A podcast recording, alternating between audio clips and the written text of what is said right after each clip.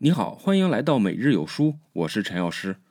今天为你解读的是《解忧杂货店》这本书的中文版，大约二十万字，我会用三十分钟的时间为你讲解书中的精髓。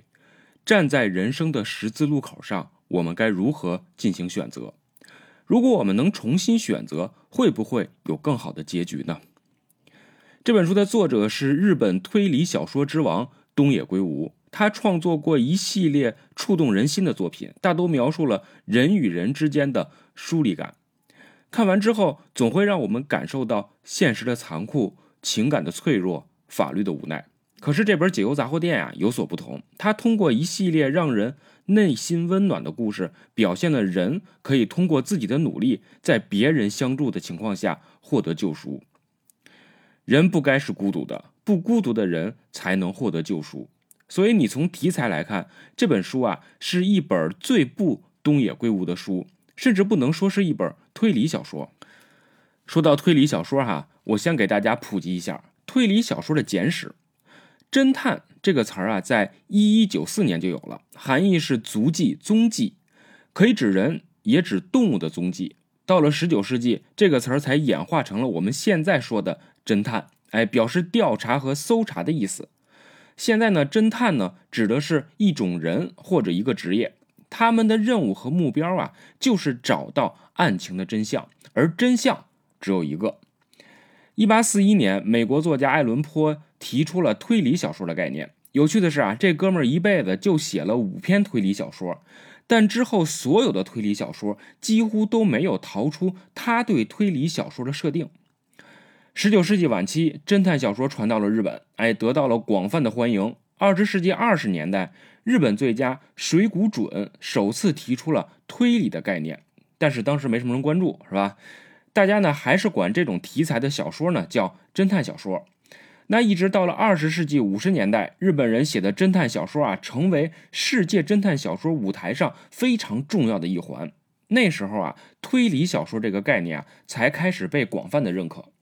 到了五十年代末期，日本作家松本清张哎横空出世，他改变了推理小说的叙事方式。以前啊，推理小说都是浪漫主义色彩的啊，英雄美女啊，跟零零七似的。而松本清张呢，他更关注日本广泛存在的社会状况和问题，给推理小说注入了现实主义的背景，改变了后世对推理小说的理解和创作方式。那么东野圭吾呢？早期他的创作呀，更像是传统意义上的推理小说啊，日本呢叫本格推理小说。之后啊，他的作品题材广泛，视野呢非常的广阔，同时呢，在很多作品中啊，加入了超现实主义的因素。这个解忧杂货店呢就是如此。除了故事暖心，更重要的是东野圭吾用他那并不优美的文笔啊，塑造了一个逻辑极为缜密的故事，可以说是环环相扣。那每个人物呢，看似不相关联，但彼此的命运呀，又紧紧的咬合在了一起。好，介绍完这本书的基本情况和作者概况，那么下面呢，我就为你来详细讲述书中的内容。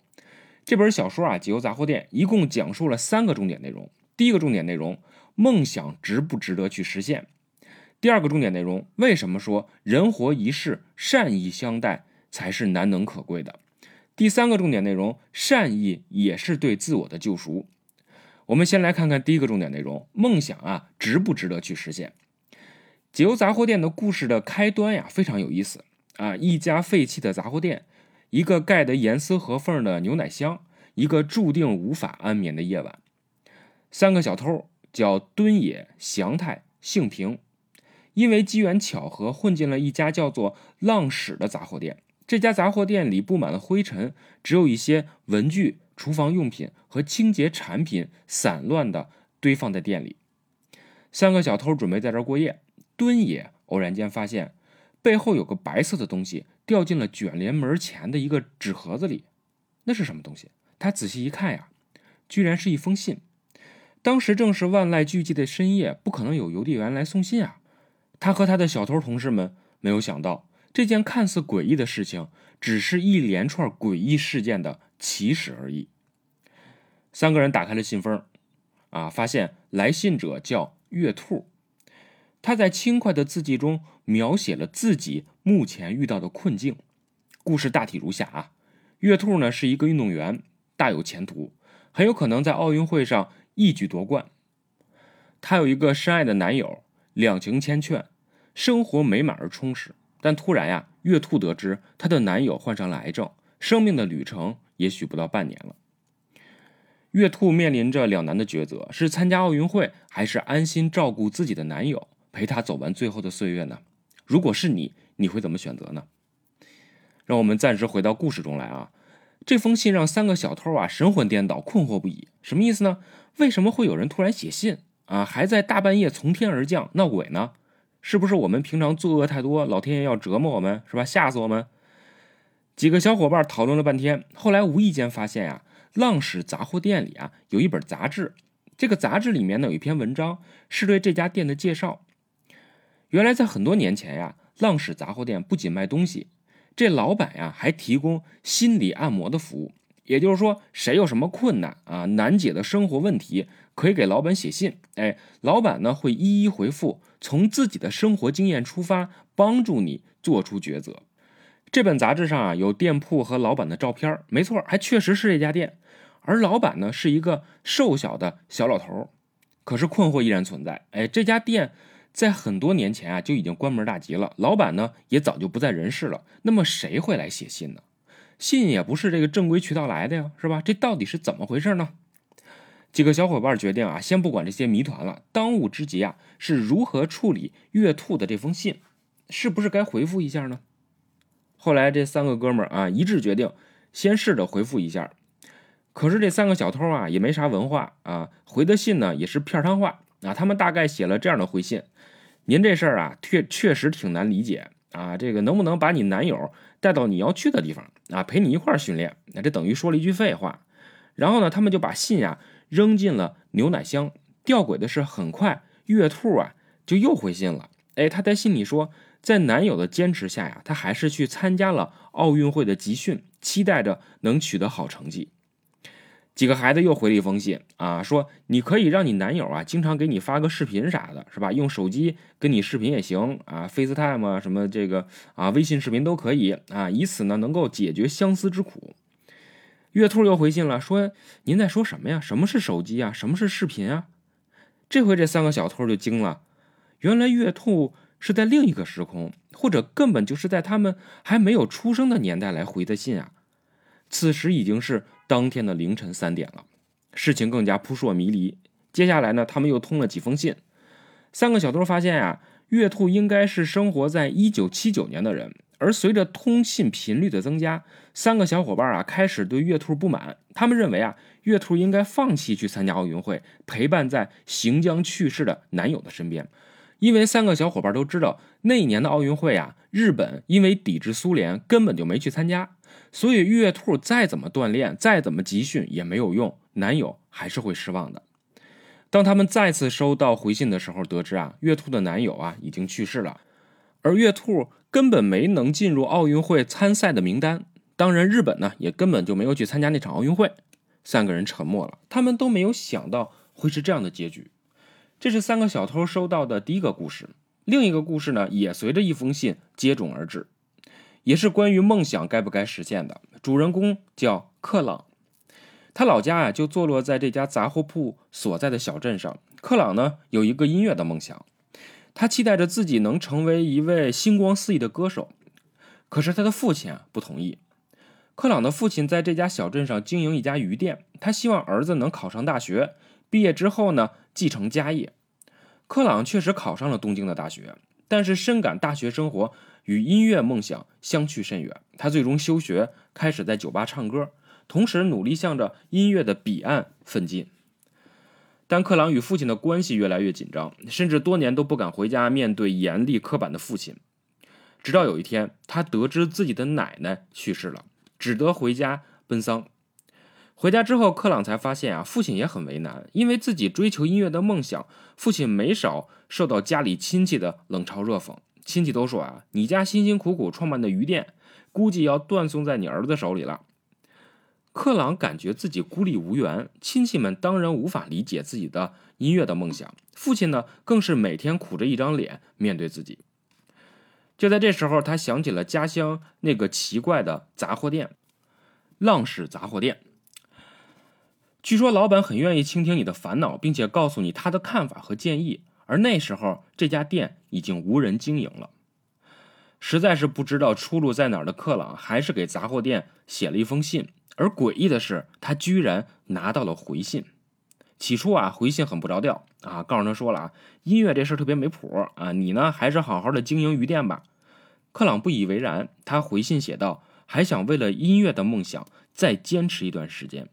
直到有一天，克朗的父亲因为身体的原因累倒了。克朗才意识到不能只为自己而活呀！他告诉父亲：“我愿意继承鱼店，放弃音乐的梦想。”没想到这回父亲发怒了。父亲告诉克朗：“对家人负责，为了我的身体考虑，这些啊都是借口，是你懦弱的借口。如果梦想那么容易放弃，梦想还有什么意义呢？”克朗也没想到，古板而严厉的父亲居然是支持自己的。很多年后，克朗终于成为一个优秀的音乐人。他一直记得浪矢杂货店给他写的回信，虽然没有什么实质的作用，但依然让他记忆犹新。有一次，克朗去一家孤儿院义演，他用口琴演奏了一支曲子，那是他还在潦倒的时候就创作的歌曲，叫《重生》。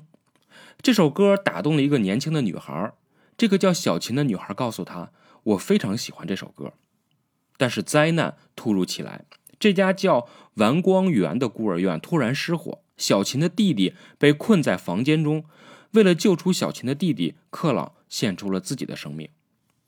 在意识逐渐混乱的最后时刻，克朗的眼前浮现出浪矢杂货店给他写的最后一封信，文字是这样说的：“一定要坚持自己的音乐梦想，未来会有人因为你的坚持而得到救赎。”好，这是个悲伤的故事，我们暂时喘一口气。这是第一个重点内容啊，梦想值不值得去实现？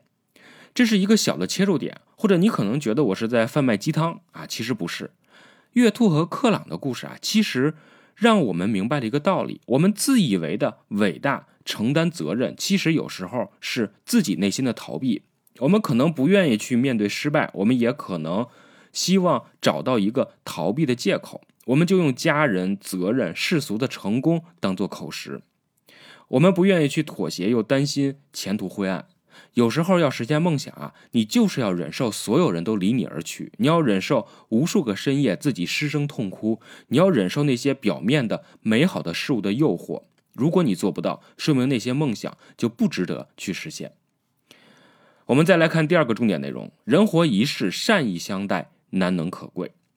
我们看到了浪矢杂货店里三个小偷遇到的奇怪事儿。那么，浪矢杂货店到底是怎么回事呢？杂志里那个瘦小的老板是谁呢？他为什么不好好卖东西，成为了一个心理按摩师呢？故事继续往回拉伸，那已经是几十年前了。电脑刚刚出现，手机呢还不知道是何物的年代。浪矢杂货店的老板呀，叫浪矢雄志，他的杂货店呢生意一般。但却干起了给别人解决烦恼的工作。很多人给他写信，叙述自己的烦恼。浪矢雄志呢会一一回复。雄志的儿子呀叫浪矢贵之，他不太理解父亲的做法。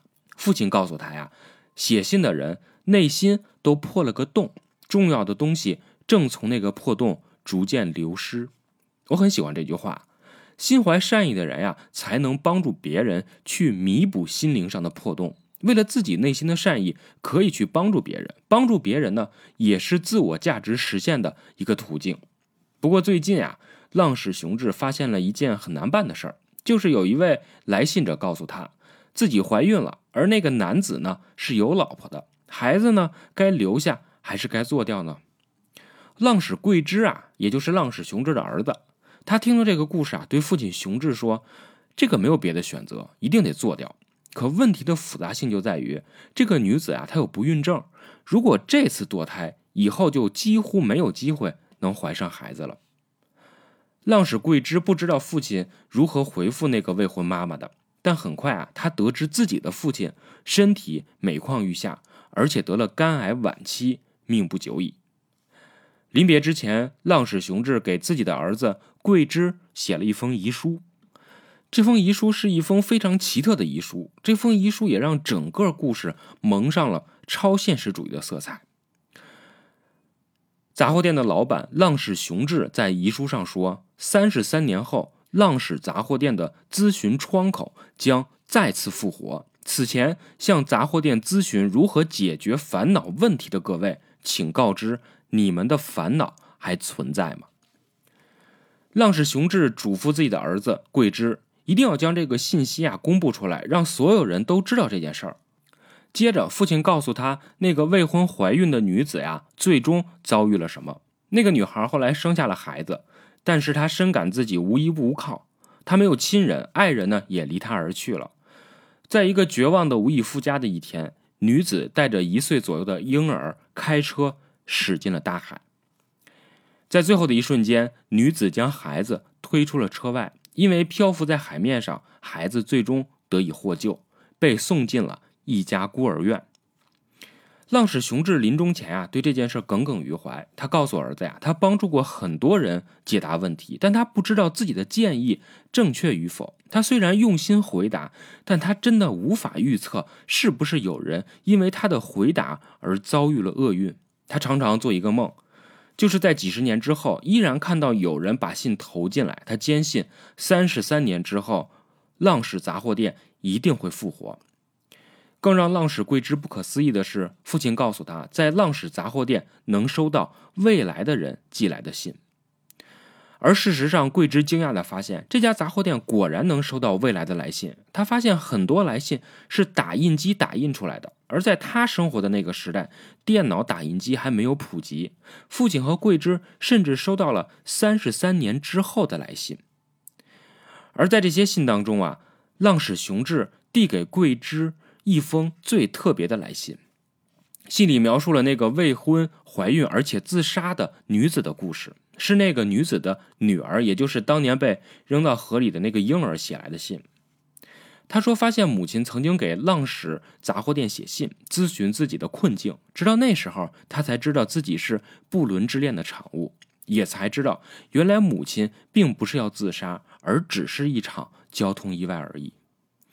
女孩提到，当年浪矢雄志曾经告诫母亲，一定要想好能否让孩子幸福，再决定是否把孩子生下来。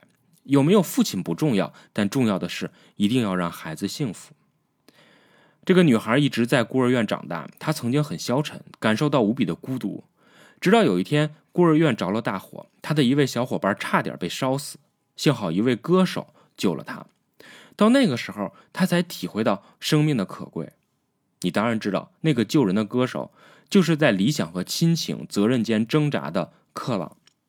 女孩非常感谢浪矢雄志对她母亲的鼓励，于是她看到三十三年后浪矢杂货店会复活的消息，写下了这封信。而此时还是三十三年之前。接着，浪矢雄志去世了，桂枝把所有收到的信放进了浪矢雄志的棺材里，似乎他们根本不存在过一样。因为太超越现实了，而他们确实真实的存在着。浪矢桂枝还能感受到每一封信、每一封回信所蕴含的温度。父亲离开之后呢，浪矢桂枝又一次去杂货店溜达，偶遇了一位女孩。女孩说，她只是想感谢一下浪矢雄志，因为浪矢雄志曾经帮助过她。桂枝很好奇，问女孩是做什么工作的。女孩说：“我是一个运动员，准备参加奥运比赛。可是我的男友得了绝症，我曾经徘徊在参加比赛还是照顾男友两难的境地。是杂货店老板给了我提示。”女孩说：“她是在去年十一月咨询的浪矢雄志，而桂枝知道那个时间父亲已经是弥留之际，根本无力回信了。莫非是未来之人也能回复现在的问题吗？”你当然知道，这个女孩就是月兔。那三个小偷解答了他心中的疑问。好，这就是第二个重点：对人充满善意，难能可贵。浪矢雄志相信每个人内心都有一个破洞，也许自己无法帮助他们弥补破洞，至少能倾听一下他们内心的声音。他可能也无法帮你解决实际的问题，但善意本身就是无法撼动的力量。在我们讲述的这些故事当中，善意一直长存。救人的歌手，外表严厉但是内心温柔的父亲，一定要让女儿幸福的母亲，当然还有解忧杂货店的老板浪矢雄志。我们再来看看第三个重点：善意的存在是一场自我的救赎。看似和上一个要点一样，其实不同。如果说浪矢雄志通过解答别人的烦忧找到了自身的价值，那么如果你满怀善意，也许还能获得自我的救赎。好，又一个故事开始了。这个男孩叫浩介，上高中的时候他就特别喜欢披头士，非常迷恋。他家里有钱，买的音箱设备啊都是最好的。然而灾难突如其来，父亲生意失败，欠了大笔外债，无力偿还。父亲和母亲决定举家逃跑，躲避债主。浩介不知道自己该不该跟随父母一起跑，于是他给杂货店写了封信。老板的回复是要相信父母，应该和他们一起离开。然而浩介不愿意过着逃亡的生活，他在中途逃跑了。之后呢，他被警察送进了一家孤儿院，孤儿院的名字叫完光园。浩介后来迷上了木雕，成为了一位艺术家。很多年后啊，他回到了自己的故乡，想再次拜访。当年他写过信的那家杂货店，但已经没有人了。而通过一些渠道啊，他得知当年父母在他逃跑之后就选择了自杀。自杀的原因是，一旦他们死了，孩子也不会背上欠钱的恶名。而现在已经是将近四十年之后了，浩介决定给老板再写一封信，因为他看到了一则公告，说浪矢杂货店会在三十三年后重新复活，而此刻正是三十三年之后。他在信里说：“将近四十年前，您给了我提示，希望我跟随父母一起逃跑。后来我们逃脱了，而且我还过上了非常优渥的生活。而浩介也得知了自己曾经生活过的孤儿院呀着了大火，一个叫克朗的歌手丧命。为了拯救一位小朋友，好，我们来梳理一下人物关系。这几位给浪矢杂货店写过信的人呀，都跟一家孤儿院有关联。克朗。”他追求音乐的梦想，在经过了漫长的奋斗之后，终于获得了成功。他去一家孤儿院义演的时候，赶上了一场大火，为了救出一个女孩的弟弟而被烧死了。这个女孩叫小琴。很多年后，她也成为了一名歌手。浩介在年少的时候随父母躲避债主出逃，自己却悄然离开，最后进了这家孤儿院。此后呢，浩介成为了一名优秀的木雕师。我们把故事拉回到杂货店里那几个小偷身上吧。在月兔的故事之后呢，他们还收到了一些信件，比如有人问他到底该继承家里的鱼店，还是继续音乐的梦想呢？几个小偷愤愤不平，告诉他了啊，你得好好经营鱼店啊。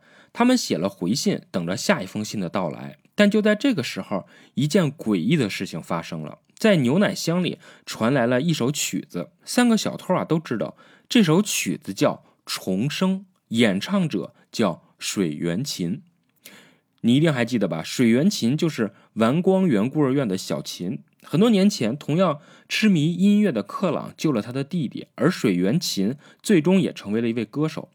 每次演唱会的结尾啊，水原琴都会唱这首《重生》。敦野等人对这首歌非常了解，因为他们三个人也来自丸光园孤儿院。然而，这首曲子明明是口琴吹出来的，从信件投递口那里缓缓地流淌了出来。三个人很奇怪，他们不知道来信咨询经营鱼店还是当歌手的这个人和重生有什么关系。他们当然不知道写信的人就是后来救了小琴的克朗，但是他们被这首曲子深深地打动了。三个人给克朗回了一封信，说一定要坚持自己的音乐梦想，未来会有人因为你的坚持而得到救赎。还记得吗？当克朗拯救了小男孩，临终之际，他眼前浮现的杂货店老板写给他的最后一封信，正是这样写的：一定要坚持自己的音乐梦想，未来会有人因为你的坚持而得到救赎。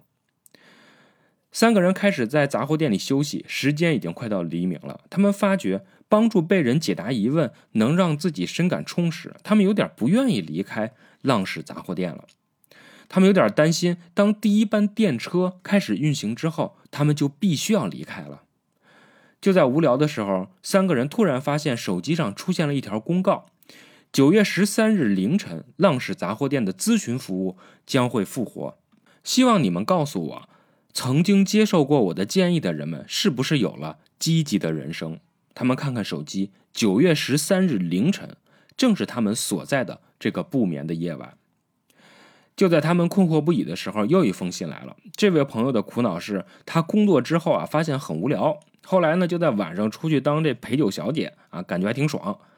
可是又觉得呢不是一正经工作，于是问他们要不要继续下去。这祥太呀，小偷之一的祥太看了之后回复道：“别当小姐了啊，您还是干点正经事吧。”信虽然发了呀，可是这哥仨呀开始争吵啊。有人说当小姐有什么不好的，是吧？靠技术挣钱，对吧？